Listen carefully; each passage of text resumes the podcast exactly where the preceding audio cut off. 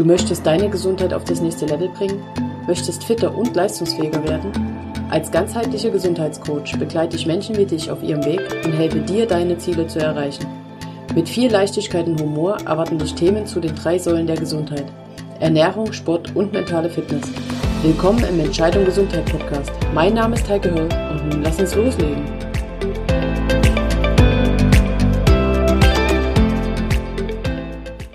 Hallo und schön, dass du wieder reinhörst. Heute habe ich ein etwas anderes Thema mitgebracht. Anders, weil es ein Thema ist, was doch sehr häufig zu hitzigen Diskussionen führt. Es ging darum, dass ich selbst ohne Fleisch lebe und wenn das, warum auch immer zur Sprache kommt, kommt ganz oft die Diskussion auf, dass Fleisch für den Körper einfach notwendig ist, weil es ja wichtige Vitamine enthält. Ja, und genau da will ich heute einfach mal tiefer reinleuchten. Was für Vitamine sind denn im Fleisch? Ich habe mir heute einfach mal das Rindfleisch äh, vorgenommen, um ein konkretes Beispiel zu haben. Im Rindfleisch finden wir Vitamin B12, Vitamin B1 und Vitamin B6. Das war's. Mehr ist an Vitaminen nicht drinne. Jetzt gucken wir nochmal genauer hin, was das für Vitamine sind und ob sie vielleicht nur im Fleisch vorkommen. Wir fangen jetzt einfach mal bei Vitamin B1 und B6 an, denn B12 ist ein etwas größeres Thema. Also B1 und B6 ist relativ schnell abgehandelt. Das meiste äh, Vitamin B1 kommt tatsächlich nicht im Rindfleisch, sondern im Schwein vor. Allerdings kannst du es auch zu dir nehmen über Vollkornprodukte, über Sonnenblumenkerne, über Erdnüsse und Haferflocken. Also an der Stelle ist Fleisch kein Muss. Vitamin B6. Da ist das Vorkommen auch überwiegend im Huhn und Schwein. Und auch hier helfen dir Vollkornprodukte, Kohlarten, grüne Bohnen, Linsen, Salate, Bananen, Kartoffeln und so weiter und so fort. Ich mag gar nicht alles aufzählen. So dass auch hier das kein Pluspunkt ist, wo man sagen muss, Fleisch gehört unbedingt auf den Teller. Das größere Thema ist Vitamin B12.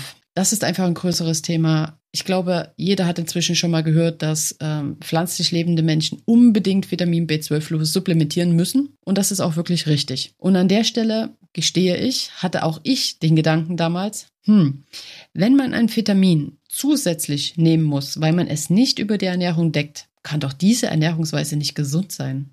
Okay, inzwischen ist mein Wissen etwas gewachsen und ich habe äh, schnell erkannt, dass das der falsche Gedanke ist oder dass der Gedanke einfach in die falsche Richtung geht, weil Hintergrundwissen fehlt. Das Hintergrundwissen ist einfach, Vitamin B12 ist ein Produkt von Mikroorganismen. So wird es zum Beispiel im Magen der Wiederkäuer, der Rinder, gebildet, aber durch Mikroorganismen. Dementsprechend ist das Fleisch von anderen Tierarten B12 ärmer, da hier einfach der biologische Hintergrund fehlt. In der konventionellen Tierhaltung ist es so, dass B12 über ein Nahrungsergänzungsmittel zugefüttert wird. Das liegt einfach an der Haltungsweise. So wird zum Beispiel Rindern in der konventionellen Tierhaltung kein Gras oder sonst irgendwas gefüttert, was sie im normalen Leben zu sich nehmen würden, sondern sie bekommen irgendwelches Soja aus Ländern weit, weit weg. Das ist, also Sojabohnen Rindern zu füttern, müssen wir uns nicht drüber unterhalten. Das ist absolut nicht artgerecht und dementsprechend funktionieren die Tiere natürlich auch im Inneren nicht artgerecht. Und genauso ist es auch bei Schweinen und Co., so dass hier einfach nötig ist, um das B12 in das Fleisch zu bekommen, über ein Nahrungsergänzungsmittel zu arbeiten. An der Stelle muss ich einfach ganz klar sagen, hm, da ist natürlich der Gedanke entkräftet, dass ich Fleisch zu mir nehmen muss, um das B12 zu bekommen, denn ich kann auch einfach das Nahrungsergänzungsmittel nehmen, was die Tiere bekommen und kann die Tiere lassen, wo sie sind. Also B12 ist an der Stelle auch überhaupt kein Pluspunkt, wo man sagen muss, Fleisch ist notwendig zum Überleben. Es gibt zu B12 allerdings noch mehr zu sagen. So gehören zu den B12-Mangelkandidaten auch Mischköstler. Das liegt einfach daran, dass zum Beispiel Medikamente die Aufnahme von B12 hemmen. Und zu diesen Medikamenten, und ich zähle jetzt wirklich nur die großen Gruppen auf, die leider sehr, sehr weit verbreitet sind. Das sind Blutdrucksenker, das sind Beta-Blocker, das sind Säurehämmer und Antaazida, die gern bei Sodbrennen eingenommen werden. Das sind Cholesterinsenker und das sind, wie gesagt, die großen Gruppen. Die kleinen lasse ich weg. Es wird zu lang, zu viel, zu unübersichtlich. Krankheiten wie Zöliakie oder eine chronische Gastritis, auch diese hemmen die Aufnahme des Vitamins. Also wer regelmäßig Probleme mit dem Magen hat, darf auch darüber nachdenken, sich den B12-Spiegel mal testen zu lassen und gegebenenfalls zu supplementieren. Es wird ähm, gar eine Supplementierung bei Menschen über 50 empfohlen, weil die Aufnahmefähigkeit des Körpers von Vitamin B12 mit den Jahren sinkt und eine, eine Mangelerscheinung und ein Vitamin B12-Mangel so einfach wahrscheinlicher wird. In Wurst sind Vitamine drin, in Leberwurst, in Schinkenwurst und Erdbeerkäse. Das kann ich also überhaupt nicht unterstreichen. Und ähm, Wurstvitamine lasse ich gleich mal ganz außen vor, denn die Liste ist noch kürzer. Jetzt will ich mich damit aber nicht zufrieden geben. Wir gucken einfach nochmal genauer hin und gucken jetzt zu den Mikronährstoffen. Welche Mikronährstoffe finde ich im Fleisch? Du findest im Fleisch die Mikronährstoffe Eisen und Zink. Das sind die, die einfach genannt werden sollten. Es gibt hier und da vielleicht noch den Hauch eines anderen Mikronährstoffs, aber das ist ähm, weniger der Rede wert. Eisen, ja, ganz bekannt. Das kann ich auch ganz kurz machen. Du findest im Rindfleisch 2,2 bis 2,6 Milligramm pro 100 Gramm. An der Stelle können allerdings auch Haferflocken, Linsen, Kichererbsen, Walnüsse, Hirse mithalten. Und nicht nur mithalten, die können sogar mehr. Diverse Nüsse und Samen spielen auch noch ganz oben mit. Die möchte ich jetzt gar nicht alle namentlich aufzählen. Aber du siehst, auch hier punktet Rindfleisch nicht mit Notwendigkeit. Es ist anders zu deckeln. An der Stelle ein kurzer Tipp. Die Eisenaufnahme aus Pflanzen, in dem in deiner Mahlzeit auch Vitamin C vorkommt. Ganz einfach. Also schon eine Paprika in deinem Salat optimiert deine äh, Eisenaufnahme. Es gibt allerdings auch einen Hämmer. Es gibt sogar mehrere Hämmer, aber einer, der wahrscheinlich am verbreitesten ist. Und das ist Kaffee. Also meine Empfehlung, isst du irgendwas mit ähm, einem großen Eisenanteil, sollte es sich zeitlich etwas abheben, damit dein Körper in Ruhe das Eisen aufnehmen kann. Und dann lass dir deinen Kaffee schmecken.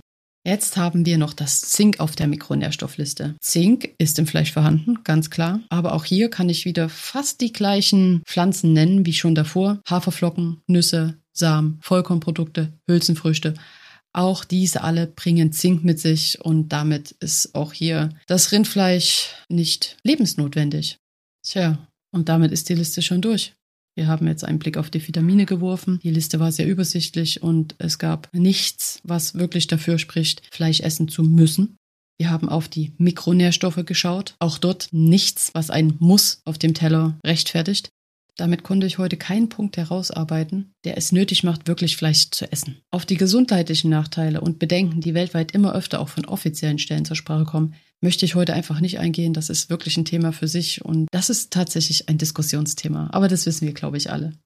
Allein die Tatsache, dass Spitzensportler vermehrt auf vegetarisch oder vollwertig pflanzliche Kost setzen, sollte an der Stelle allerdings zu denken geben. Die so dominanten deutsche Elite der Langdistanz-Triathleten, für alle, die nicht wissen, was hinter Langdistanz steckt, das sind 3,8 Kilometer Schwimmen, 180 Kilometer Fahrradfahren und 42 Kilometer Laufen, sind fast überwiegend vegetarisch mit Hang zur vollwertig pflanzlicher Ernährung unterwegs. Und das zieht sich durch viele andere Sportarten. Und ich bin mir sicher, dass Menschen, die so viel von ihrem Körper verlangen, wirklich großen Wert darauf legen, dass der auch dementsprechend versorgt ist. Also da schaue ich hin und bin sehr entspannt, wenn es darum geht, Fleischkonsum wegzulassen oder zu reduzieren. Oh, höre ich da ein Melden? Ja. Oh, berechtigte Frage. Klar, die Makronährstoffe. Okay, gucken wir uns die auch nochmal an. Also Makronährstoffe, wisst ihr wahrscheinlich, zu den Makronährstoffen gehören Eiweiß, Kohlenhydrate und Fette.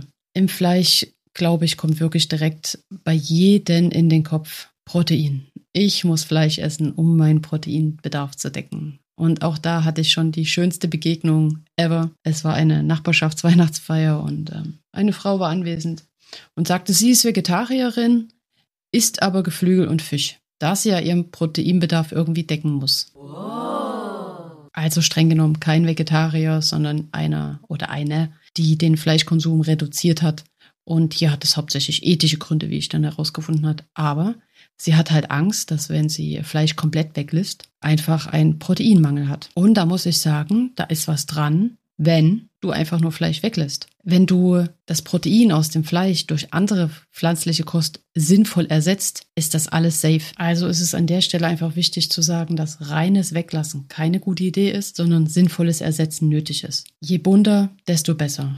Hülsenfrüchte gehören unbedingt auf eine vegetarische Speisekarte. Und ganz wichtig ist auch hier die Kombination von verschiedenen pflanzlichen Nahrungsmitteln, was einfach daran liegt, dass die Wertigkeit von, das ist jetzt wirklich ein größeres Thema, deswegen reiße ich das hier nur ganz kurz an, die Wertigkeit von pflanzlichen Protein wird durch die Kombination von verschiedenen pflanzlichen Lebensmitteln gesteigert. So ist zum Beispiel eine optimale Kombination Getreide und Hülsenfrucht Also wenn du ein Chili sin Carne isst und dort ist Mais drinne und Bohnen, dann hast du ein Getreide und dann hast du eine Hülsenfrucht. Von diesen beiden Lebensmitteln werden die Aminosäure so wunderbar kombiniert, dass ein absolut vollwertiges Eiweiß daraus entsteht, was dem tierischen Eiweiß in absolut nichts nachsteht. Also ganz wichtig, willst du Fleisch 100% weglassen, beschäftige dich etwas damit, dass du nicht einfach bloß weglässt, sondern sinnvoll ersetzt. An alle, die schon reduziert haben, auch ihr schaut unter der Woche mal drauf, ob ihr da ausreichend proteinhaltige Lebensmittel zu euch nehmt. Ergänzt da gerne noch. Und die, die reduzieren wollen, du siehst, es ist kein Muss, Fleisch zu essen. Du kannst es wirklich ohne Sorgen machen. Es ist nur wichtig, passend den Speiseplan zu erweitern und zu ergänzen. So, damit war das heute wieder ein etwas längerer Podcast, aber das Thema ist wirklich recht umfassend und es ist auch wichtig, denn immer noch geistern diese uralten Mythen durch die Gegend. Es ist mir doch schon eine Herzensangelegenheit, mit denen aufzuräumen, da ich mittlerweile so viele Menschen kenne, die sagen, ich will doch weniger Fleisch essen, hat ganz oft sogar ethische Gründe, gar nicht die gesundheitlichen. Und das möchte ich natürlich wahnsinnig gerne unterstützen. Ich habe ja ein Herz für Tiere bekanntermaßen. Also, ich freue mich, dass du reingehört hast. Ich hoffe, ich konnte dir etwas Licht ins Dunkel bringen oder dich bei einer schon getroffenen Entscheidung noch weiter unterstützen. Solltest du Fragen, Anregungen oder sonst irgendwas zu diesem Thema haben, schreib mir einfach. Du findest mich auf allen gängigen Plattformen, Instagram, Facebook. Du kannst mir eine Mail schreiben, wo immer du möchtest. Meld dich bei mir. Auch Eulen sind gern gesehen. Ich wünsche dir noch einen wunderschönen Tag, wie spät auch immer es bei dir sein mag, und wir hören uns beim nächsten Mal.